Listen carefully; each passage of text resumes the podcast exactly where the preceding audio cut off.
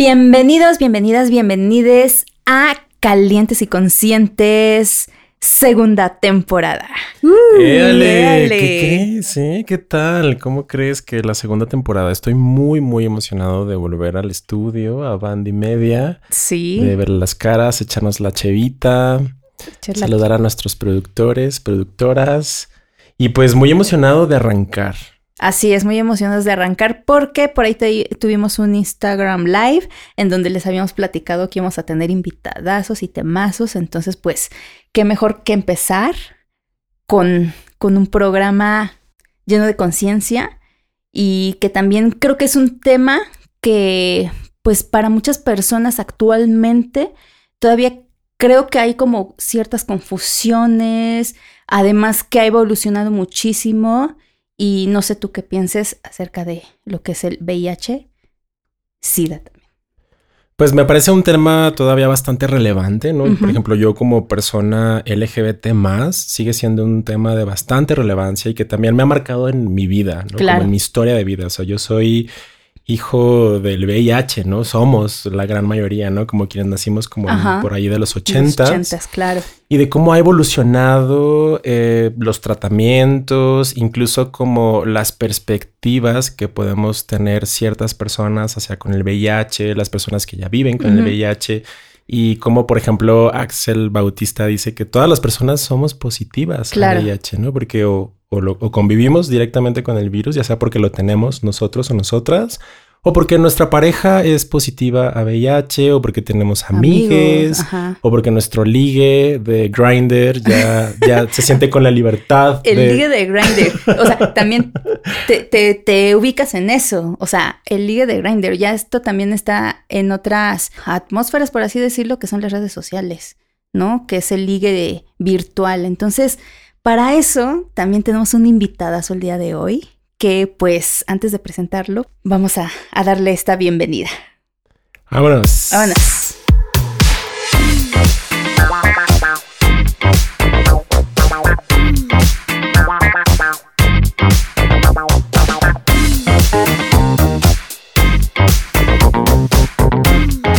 Pues nos acompaña un invitadazo que además es un experto en el área él es Ricardo Baruch, es activista e investigador en temas de salud y derechos humanos. Es doctor en salud pública y tiene más de 20 años colaborando con organizaciones de la sociedad civil en la defensa de los derechos sexuales y reproductivos. Y además es co-host de un podcast maravilloso que se llama Sexcándala y que cumplió hace poquito dos años. Dos años eh, informándonos y contribuyendo a la educación en sexualidad de nuestro país. Así bienvenido, es, bienvenido. A mí me gusta mucho tenerlo aquí porque eh, alguna vez en Twitter puso él, y yo ya ser influencer, y yo, claro que lo eres, claro que eres, ya estás, pero bueno, más que, que influencer, pues esta parte también de una persona que se dedica a todo este activismo, ¿no? No, muchas gracias por la invitación, es un placer estar aquí con ustedes y escuchar sus sensuales voces. Eh, no, y además me da mucho gusto que hagamos este como crossover entre, entre podcasts. Apenas hace un par de semanas tuvimos a, la vida y en Sexcándala también, así que pues qué padre que nos, que nos apoyemos y que además construyamos una comunidad más fuerte que se informa, que se divierte y que pues hace que pues la gente se entere de más cosas que son interesantes para todos. Y pues, a ver, estábamos eh, retomando esta parte, ¿no? De esta evolución que se ha tenido desde, eh, yo por ejemplo, una persona que nací en los ochentas, pues creo que tocó este boom, ¿no? De lo que es el VIH y cómo ha evolucionado hasta hoy, en, hoy día, ¿no? O sea, ves series de televisión, o sea, por ejemplo, serie, ¿no? Esta serie que me encanta que es Pose, que manejan mucho este tema del VIH ¿Y, cómo tú lo ves, Ricardo, actualmente? ¿Cómo has visto esta evolución en todo? Pues mira, definitivamente el VIH ya no es lo que era. Y no porque el virus sea diferente, sino porque han cambiado muchísimas cosas que van desde, digamos que los tratamientos, eh, la investigación, pero también las políticas, la forma en la que vemos a las personas que viven con el virus. Entonces, em, creo que sí ha habido avances muy significativos, pero a pesar de eso, pues ya llevamos 40 años de epidemia, ¿no? O sea, el año pasado justamente se cumplieron los 40 años de que apareció el VIH en el mundo occidental. Em, y pues también es preocupante que pues no hayamos podido detener la epidemia, porque pues es una, em, es algo que tiene que ver con sexualidad, con drogas, con trabajo sexual, es decir, con muchos temas que pues históricamente han sido relegados y estigmatizados y pues eso ha provocado que no haya en la mayoría de los países, incluyendo el nuestro, una respuesta pues completa y positiva hacia, hacia el VIH, ¿no? Entonces, sí hay, sí hay avances, pero pues también tenemos que, que seguir empujando porque pues todavía hay muchas personas que siguen adquiriendo el virus, todavía hay muchas personas que se mueren por enfermedades relacionadas con el SIDA y todavía hay muchas personas que sufren muchísima discriminación por vivir con el virus, ¿no? Entonces esto no lo podemos seguir permitiendo. Y aparte, esto como de seguirlo hablando, ¿no? sé, yo recuerdo... Yo recuerdo cuando, bueno, era adolescente, que mi mamá pues ya sospechaba ahí, ¿no? De que, pues, pues de que era especial. de que se te iba la marrana al mundo. Exacto. Que, me gustaba morder almohadas, ¿verdad? Básicamente también. Entonces, yo recuerdo que los referentes. a la fecha todavía me gusta morder sí, sí, Claro. yo recuerdo que uno de los referentes. Que ahora de, de adulto sé que, que vivía con VIH, que era una persona positiva, que era un primo de mi mamá. Entonces yo, yo escuchaba de niño como esa historia del primo que se fue a vivir a Estados Unidos, ¿no? A Nueva York, que tenía una enfermedad, probablemente cáncer, y que falleció, ¿no? Y que vivió soltero durante mucho tiempo, ¿no? Hasta que falleció. Soltero, ¿no? Entre comillas. Entonces, ahora ya me doy cuenta, y bueno, ya he tenido esa charla con mamá, pues bueno, que el primo de ella, pues era gay, ¿no? Entonces falleció por complicaciones por SIDA. Y yo recuerdo que mi mamá me decía, antes de saber esta otra parte de la historia, que mi mamá me decía, por favor, cuídate mucho, ¿no? Estás saliendo con alguien, cuídate, vas a ir de antro, cuídate. Y ese cuídate, ahora entiendo que era, ahora sí como virgencita, please, no adquieras el VIH. O sea, como cuídate, usa condón, porque el referente era ese, ¿no? Como un familiar que además vivió en solitario, lejos de su familia desde el imaginario de la familia, pues como sin pareja, ¿no? Como muy triste la historia, ¿no? El contexto. Y que bueno, fue justamente como cuando sucedió el boom del VIH, como por esas fechas. Entonces yo no conecto tanto con la realidad de ese tío primo lejano, ¿no? Porque mi realidad es otra, porque además también me muevo en un círculo y en una burbuja que también me permite tener acceso a cierta información y he desarrollado cierta capacidad para tomar decisiones más menos asertivas respecto al cuidado de mi salud sexual, pero que todavía con todo ese conocimiento que tengo y con esos referentes o de haber tenido la posibilidad de cambiar mis referentes en relación al VIH, pues sigo experimentando miedo, sigo experimentando estigma, sigo experimentando xerofobia, eh, en alguna medida, ¿no? Entonces, las preguntas que me hacen luego a veces en los jueves de sex preguntas, pues también están como muy relacionadas a aspectos muy básicos o que yo puedo considerar para mí desde mi realidad como muy básicos del VIH. Y que digo, entonces, ¿en qué lugar estamos ahorita? Digo, ya nos hablaste un poquito de la evolución, pero es como, ¿qué necesitaríamos saber o qué consideras que necesitamos saber con respecto a los básicos del VIH? Pues mira, lo primero es que hoy en día ya no tienes por qué morirte si adquieres VIH, ¿no? O sea, porque justo como, como lo comentas, en los años 80 y 90, cuando no había tratamiento, pues prácticamente si adquirías VIH, pues sabías que quizás en unos años o incluso en unos meses podrías llegar a fallecer. Hoy en día, por ejemplo, existen tratamientos sumamente eficaces, ¿no? Que permiten que las personas que viven con VIH puedan tener una esperanza de vida igual que una persona que no tiene VIH. Eh, pero para que esto se ocurra, tiene que haber una detección oportuna, es decir, pues las personas se tienen que hacer la prueba y que en caso de que resulten reactivas, pues puedan actuar al respecto, ¿no? Y buscar el tratamiento, que además aquí en México, pues es, em, digamos que es accesible de forma gratuita para todas las personas, sin importar su eh, afiliación a un seguro social o no. Otra cosa que también creo que es, muy importante eh, reconocer es que también, por ejemplo, aquí en México, eh, es cierto que la epidemia está concentrada en algunos grupos de la población, ¿no? O sea, por ejemplo, en algunos lugares del mundo, como en el sur de África, el VIH está, digamos que en todo, en todos lados, ¿no? O sea, seas eh, hombre, mujer, seas joven, seas grande, seas heterosexual, seas gay, pues tienes riesgo, ¿no? Pero aquí en México resulta que está muy concentrada sobre todo en hombres gays, bisexuales y otros hombres que tienen sexo con hombres, en mujeres trans y en personas que usan drogas inyectables. Esto no significa que si no perteneces a alguno de estos tres grupos no tienes riesgo, ¿no? O sea, sí hay una posibilidad de que pueda haber una transmisión. Sin embargo, el hecho de que concentremos esta, mm, eh, digamos que la epidemia en estos grupos, pues hace que también pues haya muchos estigmas relacionados con esto, ¿no? O sea, eh, ya bien lo decías ahorita David con esta historia, eh, pues muchos papás cuando se enteraban que su hijo era gay, lo primero que se les venía a la mente era, se va a morir de sida. No, o sea, porque ese es el destino para, para los jotos, ¿no? Y digo, afortunadamente eso ha cambiado, pero la parte del estigma hacia el VIH sigue presente, ¿no? O sea, hasta la fecha siguen pensando lo mismo, ¿no? Entonces sí está muy cañón pensar que no hemos aprendido como sociedad lo suficiente. Sí.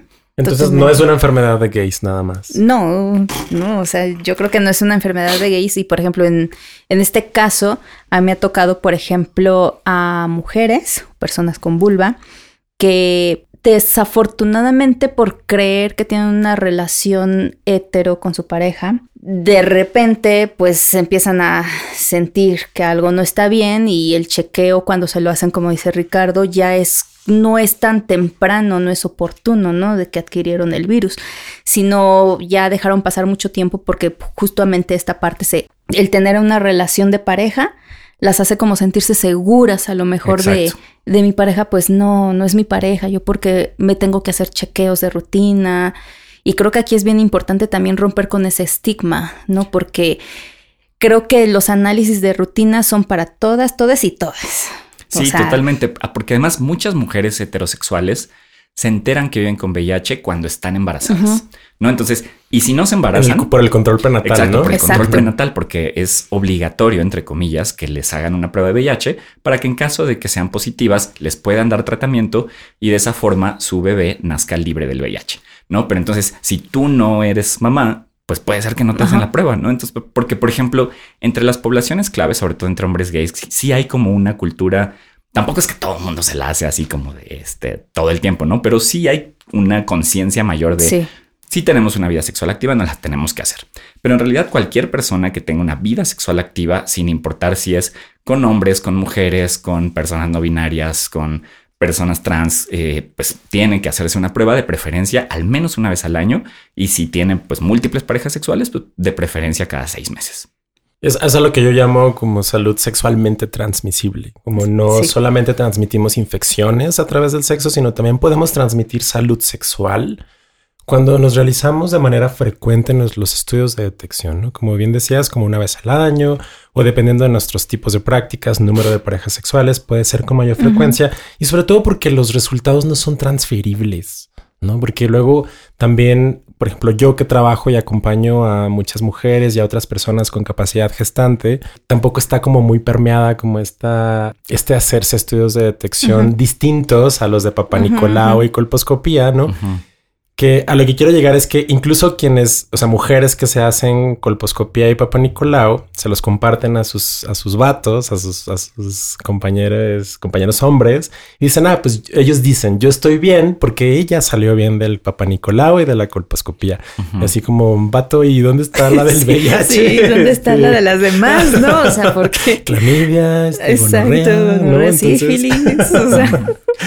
Claro, y además entender que, por ejemplo, mucha gente antes no se quería hacer la prueba porque decía, le tengo pavor, al resultado, porque si sale positivo, entonces mi vida se desquebraja, ¿no?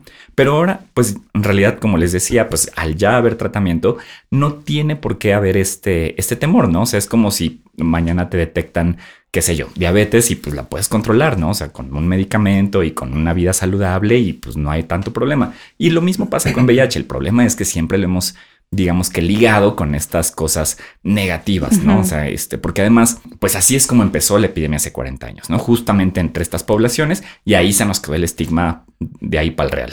Ahora, por ejemplo, en toda esta, mm, todo esto que se ha evolucionado en cuanto a medicamentos, a, por ejemplo, si yo, no sé, se rompió el condón o sospecho de algo, ¿a, partir de qué momento me tengo que hacer esta prueba para que, no sé, me dé como un resultado? Pues mira, hoy en día existen varios tipos de pruebas de detección, ¿no? O sea, las cuales pueden ser eh, de sangre, ¿no? O sea, como estas que te sacan sangre del brazo y eh, en un laboratorio, pero también existen pruebas rápidas que con una gotita de sangre del dedo pueden detectar eh, la presencia de anticuerpos o también incluso hay pruebas que se hacen con, saliva, ¿no? O sea, como una especie de, abatelenguas. Em, y en su mayoría, digamos que pueden dar un resultado confiable después de tres meses de haber tenido una práctica sexual de riesgo. Sin embargo, también existen hoy en día algo que le llamamos pruebas de cuarta generación, para las cuales solamente eh, tienen que pasar 15 días, digamos que para dar un resultado confiable, ¿no? Porque antes también era eso de, sí, sí, chin, se me rompió el condón o no usé y me tengo que esperar tres, meses, de, este, para ver qué onda. El periodo de ventana, ¿no? 90 días, estar así con la incertidumbre. A mí me pasó a acompañar a una eh, amiga hace pues ya un tiempo, estamos en la universidad y pues justo pasó eso, ¿no? Y eran tres meses de esa incertidumbre, ¿no? Y de estar acompañándola también y de saber, híjole, ¿qué va a pasar? Pero pues es eso que hoy día también como que se agradece de, pues existen pruebas que ya en 15 días puedes como que saber. Y ahorita nombrabas también como, digo, además de los estudios de detección, eh, creo que también otra forma de poder transmitir salud a través del sexo son las antirretrovirales. Claro. Que pueden ser tanto para tratamiento como para prevención. Y hablabas, nos hablabas ahorita, bueno, hace un momento como un poco de estos medicamentos. O sea, dónde se consiguen. O sea, voy al CIMI, los tienen ahí. Este, sí, sí. En, dónde están? O sea, como ya sea para prevención o ya sea para tratamiento porque obtuve un resultado positivo. Claro, bueno, resulta que eh, existen, como, como bien lo mencionas, estos medicamentos que se llaman antirretrovirales, que son básicamente los medicamentos que ayudan a que el VIH no se reproduzca. ¿No? Entonces, por ejemplo, en el caso de las personas que viven con VIH, aquí en México tenemos lo que se le llama el, acceso universal, entre comillas, porque también hay, hay desabasto y hay relajos ahí con que luego no, este, no llegan a tiempo, qué sé yo. Pero bueno, en teoría todo mundo tiene derecho a acceder a estos medicamentos de forma gratuita. Entonces, por ejemplo, si tú eres derechohabiente del IMSS o del ISTE, pues ahí te los van a dar, ¿no? Y si no tienes ninguno de estos, puedes ir a algo que se llaman los capacits o aquí en la Ciudad de México las clínicas Condesa y te van a dar igual un tratamiento que además son pues de los mejores tratamientos que existen hoy en día disponibles, ¿no? Y entonces esto básicamente la mayoría de personas, por ejemplo, hoy en día solo toman una o dos pastillas al día, mientras que hace, por ejemplo, 20 años que yo empecé a trabajar en esto, yo tenía amigos que tomaban 20 pastillas al día. O sea, parecía que se iban a suicidar así de que se así el puño completo este, de pastillas en la boca. Y además tenían muchos efectos secundarios. Hoy en día, afortunadamente, prácticamente no tienen efectos. Entonces es como casi, casi tomarse una aspirina. Pero, pues lo importante es que te la tienes que tomar todos los días prácticamente por el resto de tu vida, ¿no? O sea, porque, pues desafortunadamente todavía no tenemos una cura, digamos que funcional para, para el VIH. No se ha hecho mucha investigación pero pues no se ha logrado eliminar por completo el virus. Ahora, los antirretrovirales también pueden servir para la prevención y digamos que están divididos en dos partes. Una como la profilaxis preexposición y la otra que es la profilaxis postexposición. La postexposición es digamos que como la pastilla anticonceptiva de emergencia, pero para el VIH, ¿no? Entonces, por ejemplo, si yo tuve una práctica sexual de riesgo eh, con una persona que probablemente vive con VIH o que vive con VIH y no está en tratamiento. O por ejemplo, si yo me fui al antro y me fui con alguien y me emborraché y ya no me acuerdo ni qué pasó, pero pues cogimos, ¿no? Entonces existe la posibilidad de utilizar un tratamiento que dura un mes, ¿no? O sea, una pastilla diaria durante un mes para evitar la transmisión del VIH. Y de hecho esto se usa también, por ejemplo, para víctimas de violencia sexual y para personas eh, del sector salud que, por ejemplo, tienen un accidente laboral en, la clínica, en el hospital, ¿no? o sea, que se pinchan con una aguja, etcétera. Esa es la profilaxis post. Y hay otra que se llama la profilaxis pre, o que también le llamamos PrEP, que es, digamos que una nueva tecnología, porque apenas se está usando desde hace algunos años en, en el mundo, y consiste también en tomar una pastilla diaria, pero durante un tiempo indefinido. O sea, a diferencia de la otra que es como de, a ver, hoy me pasó, hoy 31 de enero, este, o que el día que sea, tuve esta práctica de riesgo, entonces el iba a decir el 30 de febrero, pero no hay 30 de febrero. este, el 2 de marzo me acabo mi tratamiento, ¿no? Pero en el caso de PrEP más bien es para personas que, por ejemplo, tienen muchas prácticas de riesgo siempre, ¿no? Entonces, para no estar, por ejemplo, acudiendo a la PEP o porque por alguna razón u otra no pueden o no quieren usar condón, digamos que este medicamento, la PrEP, crea como una especie de barrera protectora en las células del sistema inmunológico y hace que el virus no se reproduzca. Entonces, por ejemplo, si yo soy una persona que tiene pues muchas parejas sexuales y a veces uso condón, a veces no, o que quizás a veces me emborracho un chingo o, uso drogas, qué sé yo, entonces, pues igual y la PrEP es para mí. Pero si yo tengo, por ejemplo, una pareja estable, monógama, donde los dos somos negativos o mi pareja es positiva, pero es indetectable, que ahorita podemos explicar un poquito más de qué se trata, pues entonces no hay riesgo, ¿no? Entonces no, la PrEP no es para todo el mundo, ¿no? Sino más bien para personas que pues sí puedan estar en riesgo de contraer el virus. Una de las dudas que surge mucho es justo lo que comentabas, ¿no? De cuando una persona ya es indetectable, aún así tiene que seguir con este tratamiento o ya no. Sí, lo que sucede es que, por ejemplo, una persona que vive con VIH que lleva, digamos que bien su tratamiento, eventualmente después de unos meses logra algo que le llamamos la indetectabilidad. Y eso significa que la cantidad del virus en el cuerpo de la persona es tan poquita que no es detectable por pruebas, digamos que de laboratorio. No significa que el virus desapareció, sino haz de cuenta que está como dormido ahí en alguna parte del cuerpo. Pero tan pronto te dejas de tomar el medicamento, el virus se vuelve a despertar y se vuelve a activar.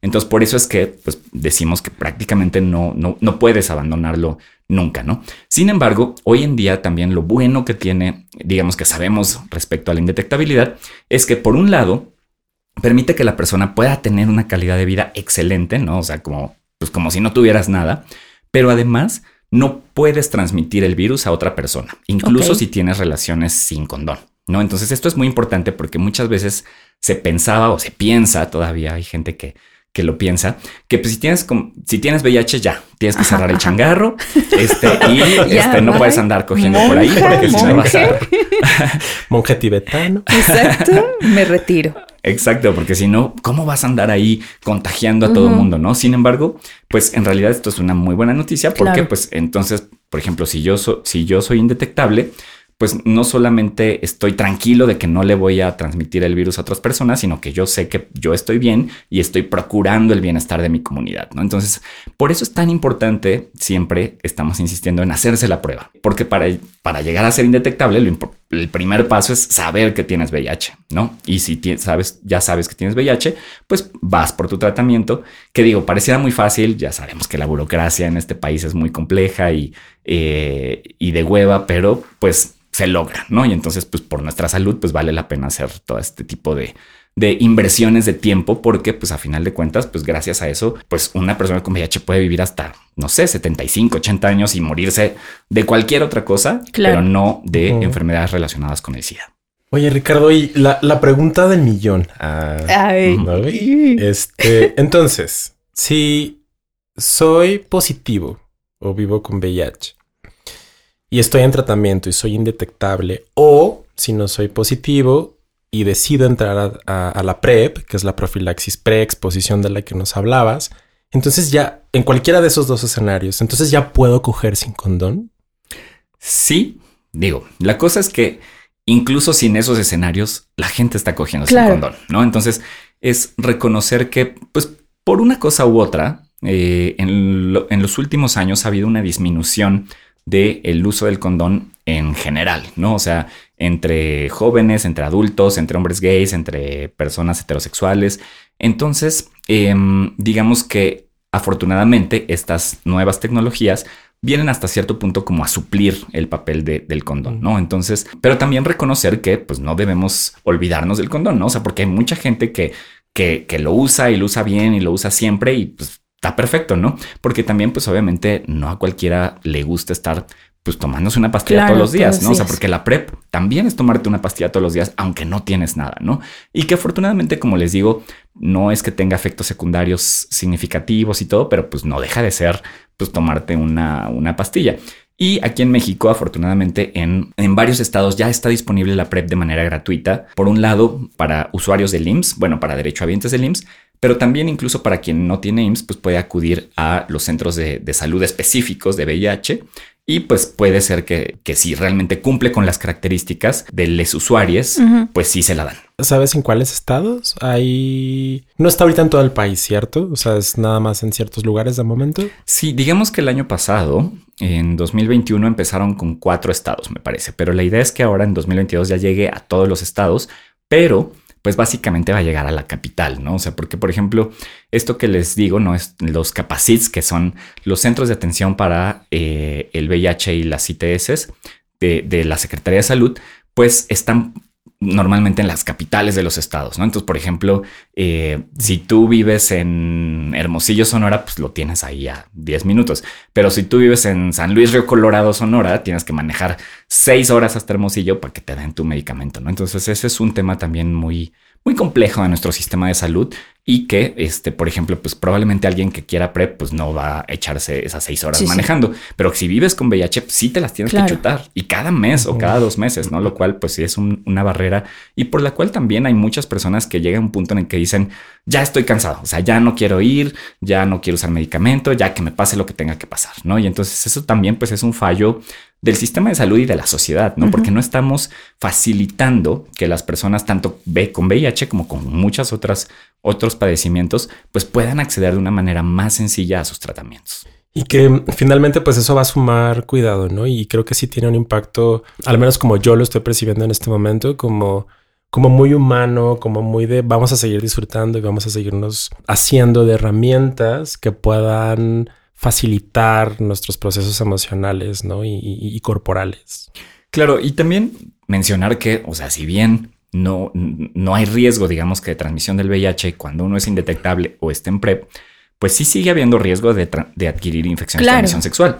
Entonces, por ejemplo, o sea, no es como de, ah, ya estoy en PrEP y entonces ya me olvido del condón para siempre, ¿no? Sino hay muchas personas, o sea, de hecho la recomendación siempre es usa PrEP y además usa condón. Claro. Pero pues en, digamos que ya en la vida real, pues sabemos que mucha gente no lo va a hacer, pero pues también considerar, por ejemplo, que hoy en día hay una mayor incidencia de, infecciones de transmisión sexual también, tanto en heterosexuales, homosexuales, de este, todo el mundo. Entonces, pues sí vale la pena eh, usar condón cuando pues cuando podamos, ¿no? O sea, porque, por ejemplo, aquí en México en particular, pues sí hemos visto un incremento desde infecciones que se curan, digamos que relativamente fácil, como no sé, la sífilis, la clamidia, pero también existen ya muchos problemas relacionados, por ejemplo, con la hepatitis C, que, que, puede llegar a provocar este, cirrosis y cáncer hepático. Hay más personas que están desarrollando cánceres relacionados con el virus del papiloma humano, ¿no? Entonces ahí es donde también uno pues tiene que poner en la balanza y decir, a ver, si, si me aviento sin condón, pues estoy dispuesto a asumir ciertos riesgos, pero pues por lo menos si lo hago, pues lo ideal es también hacerme pruebas de esas infecciones de transmisión sexual, no nada más la de VIH, ¿no? Sino este, pues hay lugares donde te ofrecen así el paquete de, de no sé, ocho ITS y pues mejor hacérsela todas Todas juntas en paquete. Y, dos boletos para el cine. y con palomitas incluidas, por si acaso. Sí, eso, eso es súper importante porque, ok, o sea, es como dices, o sea, sí podemos coger sin condón y como siempre lo hemos dicho, también el uso del condón es bien negociable, lo usamos, no lo usamos, pero no hay que dejar atrás que hay otras ITS y que también en caso de personas gestantes, pues también la cuestión del embarazo, pero es también esta cuestión, ¿no? De responsabilidades, de decir, bueno, ponemos en la balanza las cosas, vamos a disfrutar y pues, pues vamos a hacerlo conscientemente. Claro, y además no, no olvidemos que, o sea, hemos hablado de, la transmisión sexual, de la transmisión perinatal, es decir, de, la madre al hijo, pero también existe transmisión por vía sanguínea. ¿No? Y entonces aquí en México prácticamente la transmisión, por ejemplo, por transfusiones de sangre está eliminada, ¿no? O sea, porque sí se hacen eh, pues las pruebas adecuadas a la gente que va a donar o que va a recibir, etcétera. Pero sigue habiendo transmisión eh, por vía sanguínea entre usuarios de drogas inyectables. Y básicamente hay dos, digamos que grupos principales de personas que usan drogas inyectables. Por un lado están los usuarios de heroína, ¿no? Este, que es esta, esta droga, este opioide que está este, muy concentrado, por ejemplo, en algunas ciudades de la frontera, como Tijuana, Ciudad Juárez, Nogales, etcétera. Pero también existe esta otra droga que es el cristal, ¿no? El cristal met, a través de una práctica que, que, le llamamos el slam y que se está convirtiendo también en una práctica muy común entre hombres gays, porque pues es, digamos que es una droga que hace que pues, te sientas como más caliente, deseo de más intensidad en el sexo y pues obviamente si se llegan a compartir jeringas o agujas, pues puede haber un riesgo incrementado de adquirir VIH y también de hepatitis C. Se aumenta la calentura, pero, o sea, más caliente, pero no, no, necesariamente más consciente. Sí, exactamente. sí, no, todo lo contrario. Ese, esa también que llamas el slam es también es inyectable. Sí, se, se inyecta uno en, en, los brazos, ¿no? Entonces, el, el, tema es que, pues, hay mucha gente que pues, no sabe cómo hacerlo adecuadamente o que no viene preparado con los insumos y es como de, ay, pues hay una jeringa, ahora le pues, La agarro de ahí, ¿no? Del pastito. Del pastito. Que es ahí donde hay muchos problemas programas o de donde nacen muchos programas de reducción de riesgos y daños, ¿no? Como de dar a ciertas, a cierto grupo de personas, como darle pues jeringas eh, estériles, ¿no? Y como promover el uso personal de las jeringas.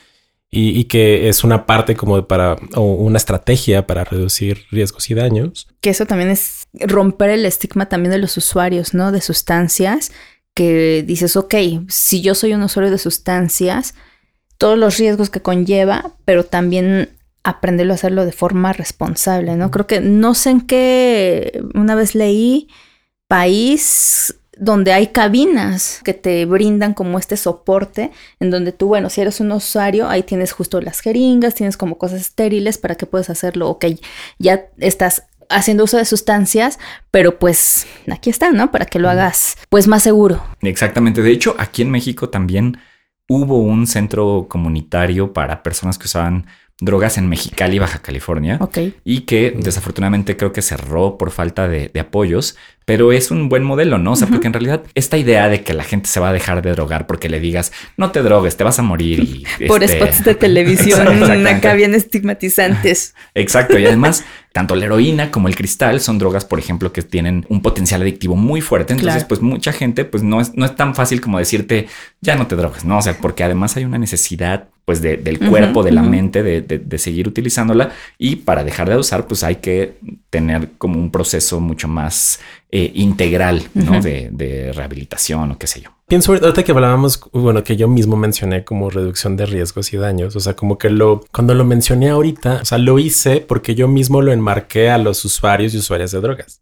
Pero, por ejemplo, la PrEP también es una estrategia para reducir riesgos y daños si decido no utilizar condón en mis relaciones sexuales, ¿no? Es como lo que decías ahorita, la gente no se va necesariamente a dejar de drogar y las gentes tampoco vamos a dejar de coger sin condón, ¿no? Entonces, siguen siendo estrategias y que me parece bien interesante, o sea, esta diferenciación, porque creo que es muy, o sea, hay, como vivencias que pueden ser más susceptibles a estigma que otras, ¿no? O sea, como incluso ahorita siento que hasta yo mismo tuve cierto estigma hacia los usuarios y usuarias de drogas y por eso es que lo relaciono, como que lo conecté y lo relacioné con el condón porque bueno, aunque hasta ahorita no he participado en un slam o no le he entrado al cristal, pues he decidido de manera bastante frecuente tener relaciones sexuales sin condón y con todo lo que eso ha implicado de el autoestigma, la culpa, el castigo, el por qué, si soy sexólogo y además médico y además qué pedo conmigo, ¿no? Entonces,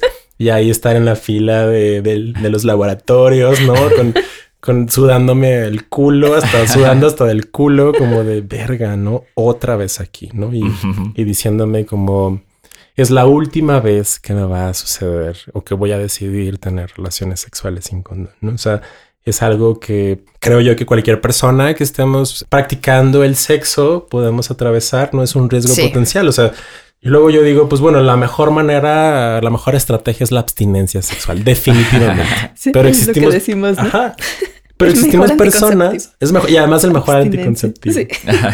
Pero existimos personas que queremos seguir practicando el sexo o experimentándonos a través del sexo y pues bueno, vamos a estar expuestos o expuestas en mayor o menor medida a riesgos potenciales, ¿no? Y, hemos hablado, nos has ilustrado como de estas estrategias de, bueno, ya hablamos de usuarios y usuarias de drogas, ya hablamos también de la PrEP, Que aquí, otro, otro paréntesis, hay un, hay, hay también otro, otro, otro tipo de esquema de PrEP, ¿no? O sea, como para, como si no queramos tomarlo todos los días. Exacto, se le llama PrEP por demanda y digamos que es una versión reducida, ¿no? Entonces, por ejemplo, si yo soy una persona que en general no tiene pues muchas prácticas de riesgo, pero supongamos que este fin de semana me voy a ir a Vallarta, ¿no? Y entonces ahí pienso dar vuelta, vuelvo a la hilacha y pues en una de esas acabo cogiendo sin condón, ¿no? Entonces, digamos que hay una, un, un, formato en el que yo me puedo tomar dos pastillas de este medicamento algunas horas antes de tener la práctica de riesgo y una pastilla al día siguiente y otra pastilla al día siguiente, es decir, dos, uno, uno. Y por cada día que yo tenga más prácticas, le agrego, le, le, vas agregando un día, ¿no? Entonces, por ejemplo, pues esto es una, una, buena opción porque también hay personas que dicen, pues no sé, yo cuando estoy aquí en mi casa, en mi trabajo godín, etcétera, pues ni cojo, ¿no? Pero pues cuando me voy de viaje o cuando hay algo especial, pues igual y sí. Uh -huh. Entonces puedo hacer este, este esquema reducido, pero pues también tiene sus desventajas en cuanto a que pues tienes que ser como súper consciente y responsable al de, respecto a cómo te las tomas y cuándo, ¿no? O sea, mientras que las otras, pues como es una al día, pues es más difícil es que, se te, que se te olvide. Se te olvide. Pero además uh -huh. se están desarrollando ya otras formas de PrEP en el mundo. De hecho, por ejemplo, en, en, Canadá y Estados Unidos ya está disponible un medicamento inyectable bimensual que sirve tanto como medicamento antirretroviral como para PrEP, ¿no? Entonces, en lugar de yo tomarme una pastilla al día, me puedo poner una inyección que me va a durar dos meses, ¿no? Y entonces, pues ya me olvido de estármelo tomando todos los días. Ahora, el tema es que no es una vacuna, o sea, no, no, no debemos uh -huh. confundirlo porque en el momento en que yo me deje de poner mi inyección, ¿no? O sea, a los dos meses, pues si ya no me la vuelvo a poner, pues ya pierde la efectividad. Pero incluso ya se están desarrollando en, en eh, no están todavía disponibles a nivel comercial, pero ya se comprobó su efectividad.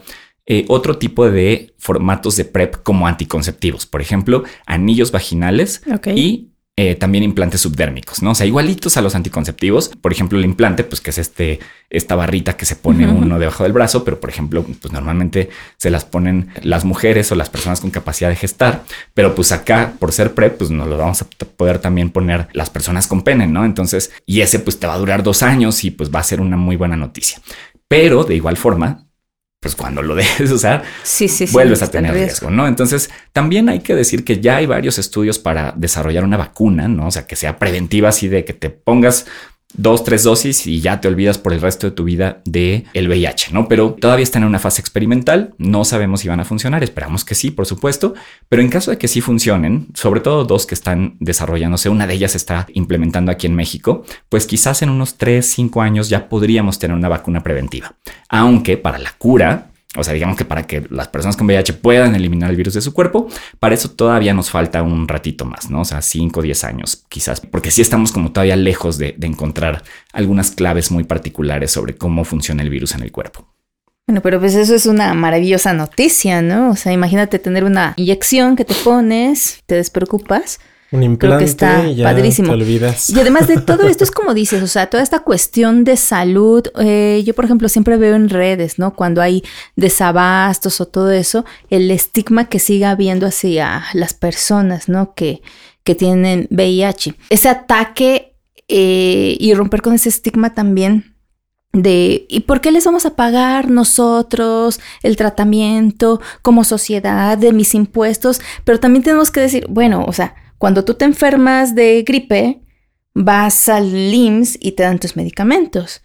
No, no es que yo estoy también como que diabetes. buscándolo. Cuando estás también con diabetes, pues, o sea, que entonces no te van a dar el medicamento. Entonces yo creo que también ahí es esta parte eh, humana, empática de concientizar también a la sociedad. Pero además nos falta mucho camino también por cambiar este chip respecto al estigma y a la discriminación hacia personas con VIH. Y, y lo vemos, por ejemplo, acaba de salir la, la, encuesta de discriminación de la Ciudad de México que hace COPRED el año pasado y eh, ahí sale, por ejemplo, que entre los tres grupos más discriminados eh, aquí en la ciudad están las personas con VIH, ¿no? O sea, porque todavía hay mucha gente que tiene esta idea de sí, sí, no, sí. no, no, no vayas a tomar del mismo vaso porque te vas a contagiar, no, no vayas a usar el mismo baño porque uh -huh. te, este, te va a dar, te va a dar sida, ¿no? Y, y mientras tengamos todavía estas esta desinformación que lleva a los prejuicios, pues va a ser muy difícil que logremos cambiar las cosas. Y sobre todo aterrizarla como a la vivencia, o sea, aterrizar la información a la vivencia particular y específica de cada persona, ¿no? Como para reconocer necesidades, justamente reconocer necesidades específicas. ¿no? O sea, yo veo, por ejemplo, con el tema de los anticonceptivos, cuando estoy en mi quehacer como abortista, y muchas, o sea, un porcentaje importante de las personas que atiendo, algunas de ellas deciden o decidieron, por ejemplo, no tomar pastilla de emergencia porque recibieron la información de otro médico o de otra médica de que solamente pueden tomar cierto número de pastillas al año.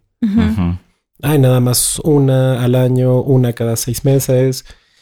Digo, es, me pongo a pensar como muy probablemente, quizá ese embarazo que está esa persona frente a mí decidiendo interrumpir en ese momento, quizás se pudo haber evitado si es que hubiese decidido tomar pastilla de emergencia con otro tipo de información. Entonces me hace pensar en qué importante es aterrizar esa información a lo, a, lo, a lo, particular, a la necesidad específica de cada persona, como, bueno, pues, cómo están tus prácticas, cómo, te llevas con tus parejas sexuales, hay o no violencia, qué tanta posibilidad tienes de negociar el uso de un condón, ¿no? ¿Qué tanta posibilidad tienes de acceder a la profilaxis post exposición en caso de que el condón se te haya roto o que hayas decidido coger sin condón? O ya estos otros tratamientos como para prevenir desde antes, ¿no? O sea, como hay muchas personas que todavía no tienen esa información o de que existen esas posibilidades. Sí, totalmente. O sea, ahí eh, estas nuevas tecnologías pues van saliendo y la verdad es que pues ni nos dicen, ¿no? O sea, por ejemplo, ahorita se ha hablado más de, del desarrollo de vacunas de VIH a propósito de las vacunas de COVID, ¿no? Entonces como que todo el mundo se le, interesó el tema de las vacunas. Nos maman las vacunas ahora. Queremos vacunas. Sí, pero, pero antes de eso, o sea, como que pues información de ciencia, de salud en los medios, etcétera, pues si se dan cuenta, pues casi nada, ¿no?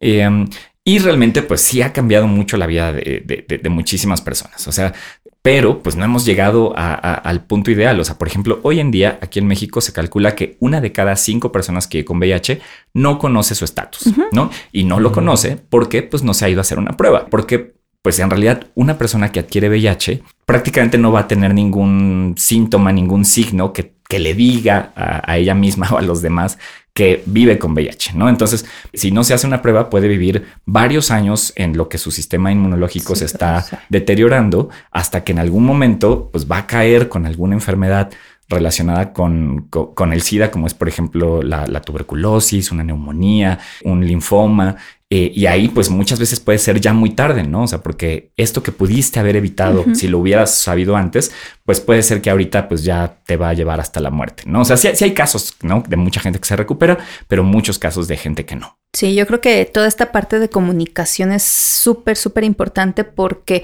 siguen cayendo muchas veces en el estigma. O sea, a veces yo veo spots de televisión, de radio y lejos de decir, ok, disfruta chingón tu sexualidad, mi mira, tiene estas herramientas, siguen cayendo en lo mismo, ¿no? Del estigma de y pasa lo mismo con las drogas, o sea, si te drogas te vas a morir y si tienes sexo sin condón te vas a morir y te vas a embarazar y vas a arruinar tu vida y que los pañal, o sea, es como de, güey, o sea, lejos, o sea, me sigues metiendo ese miedo, entonces mejor infórmame de disfruto mi sexualidad y tengo estas herramientas para poderla disfrutar mejor y tener esa seguridad y también como acompañar y procurar a mis parejas, a mi pareja en, esta construcción de nuestra sexualidad. Entonces, pues creo que es importante los espacios como eh, los podcasts, ¿no? Lo, lo que hace Ricardo, lo que hace también en acompañamientos para informar a quienes no saben que, bueno, tienen muchas posibilidades y herramientas para poder disfrutar de su sexualidad.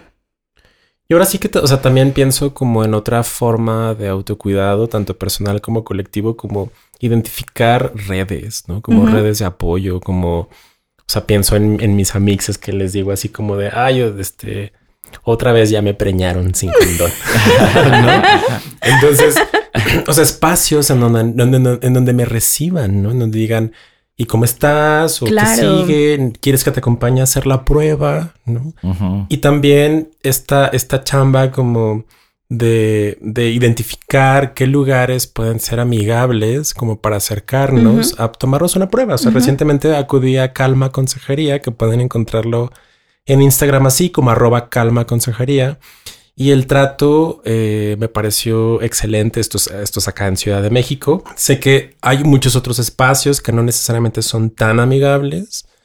Sin embargo, creo que ese es como otro plus, ¿no? Como el identificar lugares en donde puedan recibirnos, no solamente lugares físicos o instituciones de salud, sino también redes de apoyo, como las y los amixes, eh, personas en las que podamos identificar que llegamos y y, abrirnos y mostrar nuestra vulnerabilidad y que esa vulnerabilidad sea recibida, ¿no? Yo, yo también era de estas personas que decía, prefiero no saber. Claro. Durante muchísimo tiempo preferí no saber. Hoy por hoy, a mis 36 años, con los estudios que tengo y lo que ustedes quieran, o sea, me sigo cagando de miedo, me sigue dando culpa en mayor o menor medida, o sea, sigo experimentando todo eso. Y ahora digo, prefiero saber, o sea, aún con eso prefiero saber y además pues acompañar mis inseguridades, mi miedo con redes de apoyo, que eso me parece también muy importante. Y también hace mucha falta tener servicios de salud amigables. Porque, por ejemplo, em, pues no sé, si yo llego con un médico mal encarado y me pregunta cuántas parejas sexuales ha tenido en el último mes y le digo 10, o sea, seguramente va a decir este pinche Joto, vete de aquí. No, este, bueno, no, me lo va a decir, pero lo va a pensar. Lo va a lo vas a ver así en sus ojos y en su rostro. Mm. y, lo, va a hacer notar en la forma en que te trata. Sí, exacto. Entonces, a la próxima, mejor voy a decir, mejor ya no voy, ¿no? O sea, para que, para que me vea feo. Pero el problema, además, por ejemplo, con muchas infecciones de transmisión sexual, lo que ocurre es que también por el miedo, ¿no? De que, por ejemplo, si yo como hombre tengo una ITS anal, ¿no? Pues obviamente ya de entrada te dice que pues, tengo prácticas penetrativas por el ano, ¿no? Y entonces, pues imagínense que voy con mi médico, no sé, del IMSS, que me ha visto toda la vida y ahora me va a poner ahí en cuatro a revisarme a ver si tengo un condiloma. Pues, o sea, es, complejo, ¿no? O sea, yo, y ojalá no tuviéramos, por ejemplo, que, que requerir servicios especializados, pero pues la verdad es que sí hemos visto que hace una gran diferencia para los usuarios, ¿no? O sea, por ejemplo, aquí en la Ciudad de México existe ya una clínica para, para personas trans, porque justamente, pues algo que le pasa sobre todo a las trans, a las y los trans, es que, pues prácticamente en cualquier servicio de salud, no solo por cuestiones de infecciones de transmisión sexual, sino por cualquier cosa, pues las llegan a estigmatizar y todo porque su carnet dice que te llamas Juan, pero pues ella me dijo que se llama María y entonces pues yo no sé cómo tratarla y no sé, o sea, ya saben, entonces ahí es donde también nos toca como sociedad exigir que pues los servicios de salud y sobre todo los servicios públicos, que son los que están accesibles para la mayoría de la población, pues respeten eh, los derechos humanos de todas las personas sin importar nuestra orientación sexual, nuestra identidad de género, pero también, por ejemplo, el, tema de las drogas, ¿no? O sea, porque si yo no le platico a mi médico que me estoy eslameando cristal, pues obviamente mm, se está perdiendo gran parte de el contexto de por qué estoy en riesgo, ¿no? Entonces, eh, pues también tenemos que estigmatizar el hablar sobre el consumo de sustancias. Híjole, tenemos un buen de chamba. Ah, o sea, como sociedad en general, ¿no? De... O sea, yo creo que el sexo, pues, hemos hablado aquí constantemente de, sexo. ¿Por qué será? Creemos como en, que el sexo también es un espacio de relación, un espacio de comunicación, que debe ser consensuado, debe ser hablado, debe ser desde el goce, desde el disfrute y también debe ser muy experimental, ¿no? O sea, como yo creo que a lo largo de mi vida sexual hasta el día de hoy, como pues experimentando de todo tipo, ¿no? No nada más, o sea, no solamente prácticas sexuales en específico, sino también cómo, cómo yo me voy sintiendo con determinadas decisiones, cómo me quiero seguir vinculando, qué estrategias quiero sumar a mi cuidado en general, ¿no? Y, lo digo yo como hombre, o sea, como un hombre, como un cis hombre gay, que además me ha costado un chingo de trabajo el asumir mi autocuidado y sobre todo sostener el autocuidado. Porque pues los hombres en nuestra sociedad estamos como muy habituados o se nos educó desde muy chiquitos a que otra persona nos va a cuidar y esa persona es una mujer, ¿no? Y aquí quiero como eh, saltar hacia las mujeres. O sea, ¿qué onda con las mujeres? ¿Cómo está el panorama del VIH en mujeres, particularmente mujeres heterosexuales? Hay campañas, ¿sabes de algo de campañas dirigidas a mujeres heterosexuales? Digo, ahora ya veo como los anuncios de PrEP en el metro, entonces luego pienso que ya la PrEP ya es parte de la cultura general. y me gusta ya pensarlo de esa manera, ¿no? Entonces, pero no sé si una mujer heterosexual o que va en el metro y ve este anuncio de PrEP va a hacer clic o, va a saber qué pedo. o sea, ¿qué hay de mujeres y VIH? Sí, pues en general no le va a hacer clic. No. Porque, pues de entrada, digamos que esta construcción social del género, pues para las mujeres siempre ha sido como, pues tú con una sola pareja, sea tu novio, sea tu esposo o qué sé yo. Pero, por ejemplo, digamos que por un lado, eh, en, el caso de las, de las mujeres cisgénero heterosexuales se ha atendido, entre comillas, a las trabajadoras sexuales, pero más que por cuidarlas a ellas, es como para que no infecten al resto de la población, ¿no? y eso ha sido históricamente un tema también muy complejo, ¿no? Porque entonces les exigen hacerse pruebas para, para dejarlas trabajar y que tienen que sacar su, su tarjetón para, para que puedan estar ahí. Y, digo, si tienen, si pueden acceder al tratamiento en caso de que adquieran el virus, etcétera. Pero pues sí, sí, seguimos teniendo una deuda histórica muy fuerte con las personas que, ejercen el trabajo sexual. Y ahora, con las mujeres cisgénero hetero que no son trabajadoras sexuales, hay prácticamente nula información, ¿no? O sea, porque de entrada, pues en, la secundaria, en la prepa, te enseñaron que pues prácticamente no tienes tanto riesgo, ¿no? Eh, y además, pues después vives el amor romántico de que tu novio, tu esposo te es fiel y para toda la vida y así. Entonces, de hecho, e, es muy interesante que hay un perfil muy específico de, las mujeres que viven con VIH aquí en, en este país, ¿no? O sea, la mayoría son personas con eh, una baja escolaridad, con un ingreso económico bajo también, ¿no? La mayoría de ellas ya son mamás. Entonces, sí, digamos que son mujeres en, en, una situación fuerte de vulnerabilidad social, ¿no? Entonces, ahí es donde claramente vemos que el género pues sí tiene un, un, tema ahí muy, muy fuerte.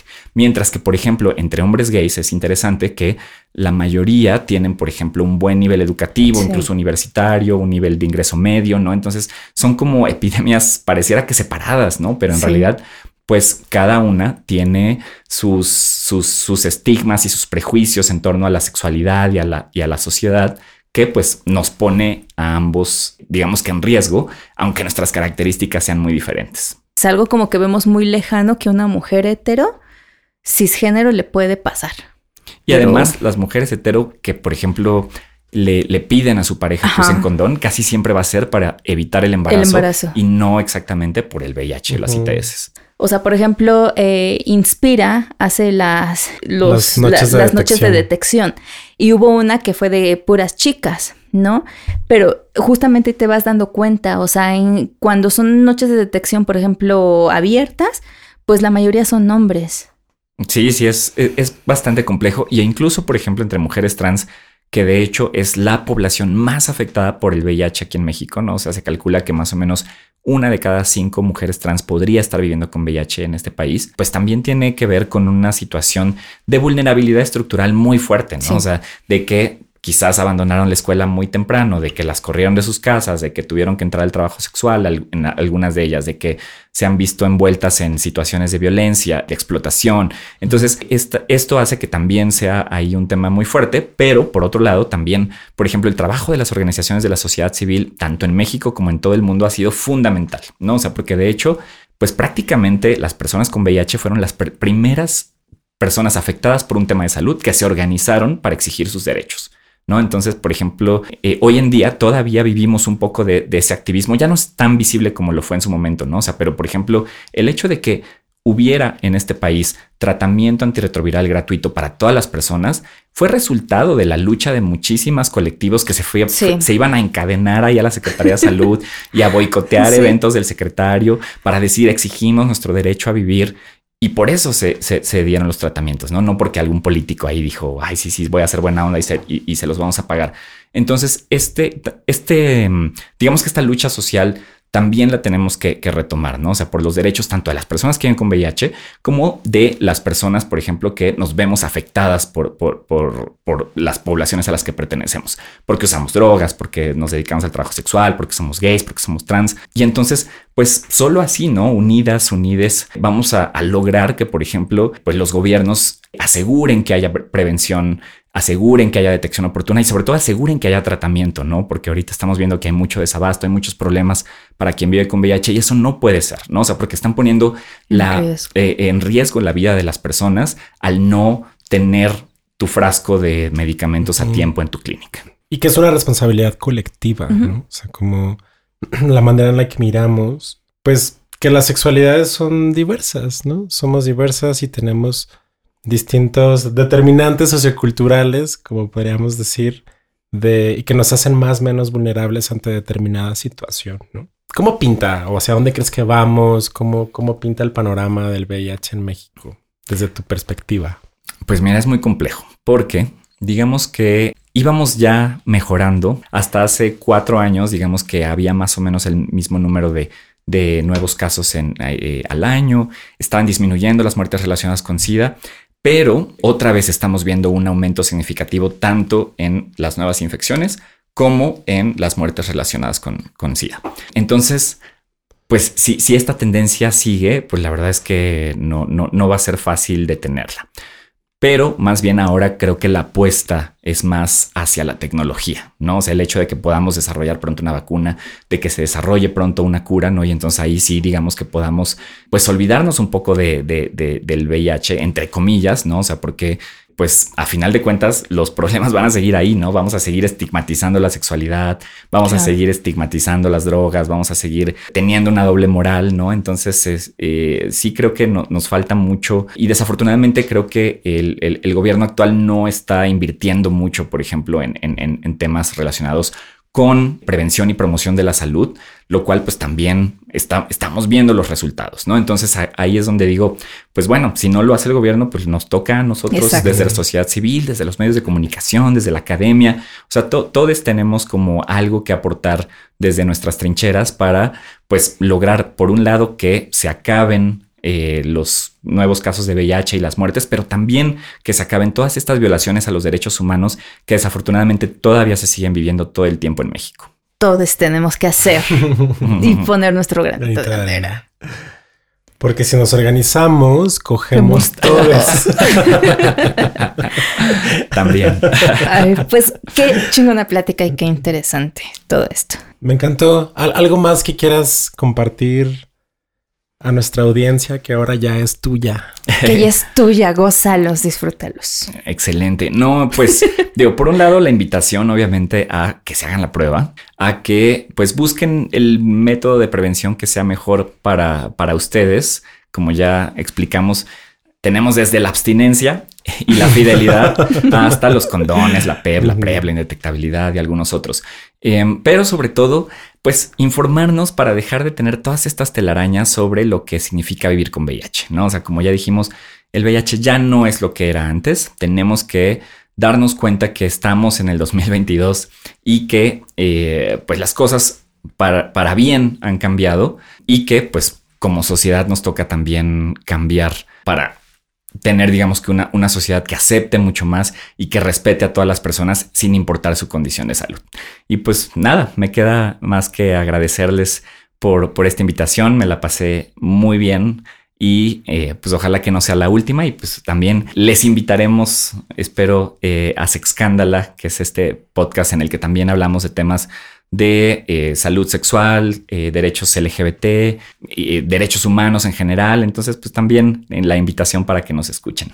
Pues sí, ya sabes cómo somos, para que nos Para que nos inviten.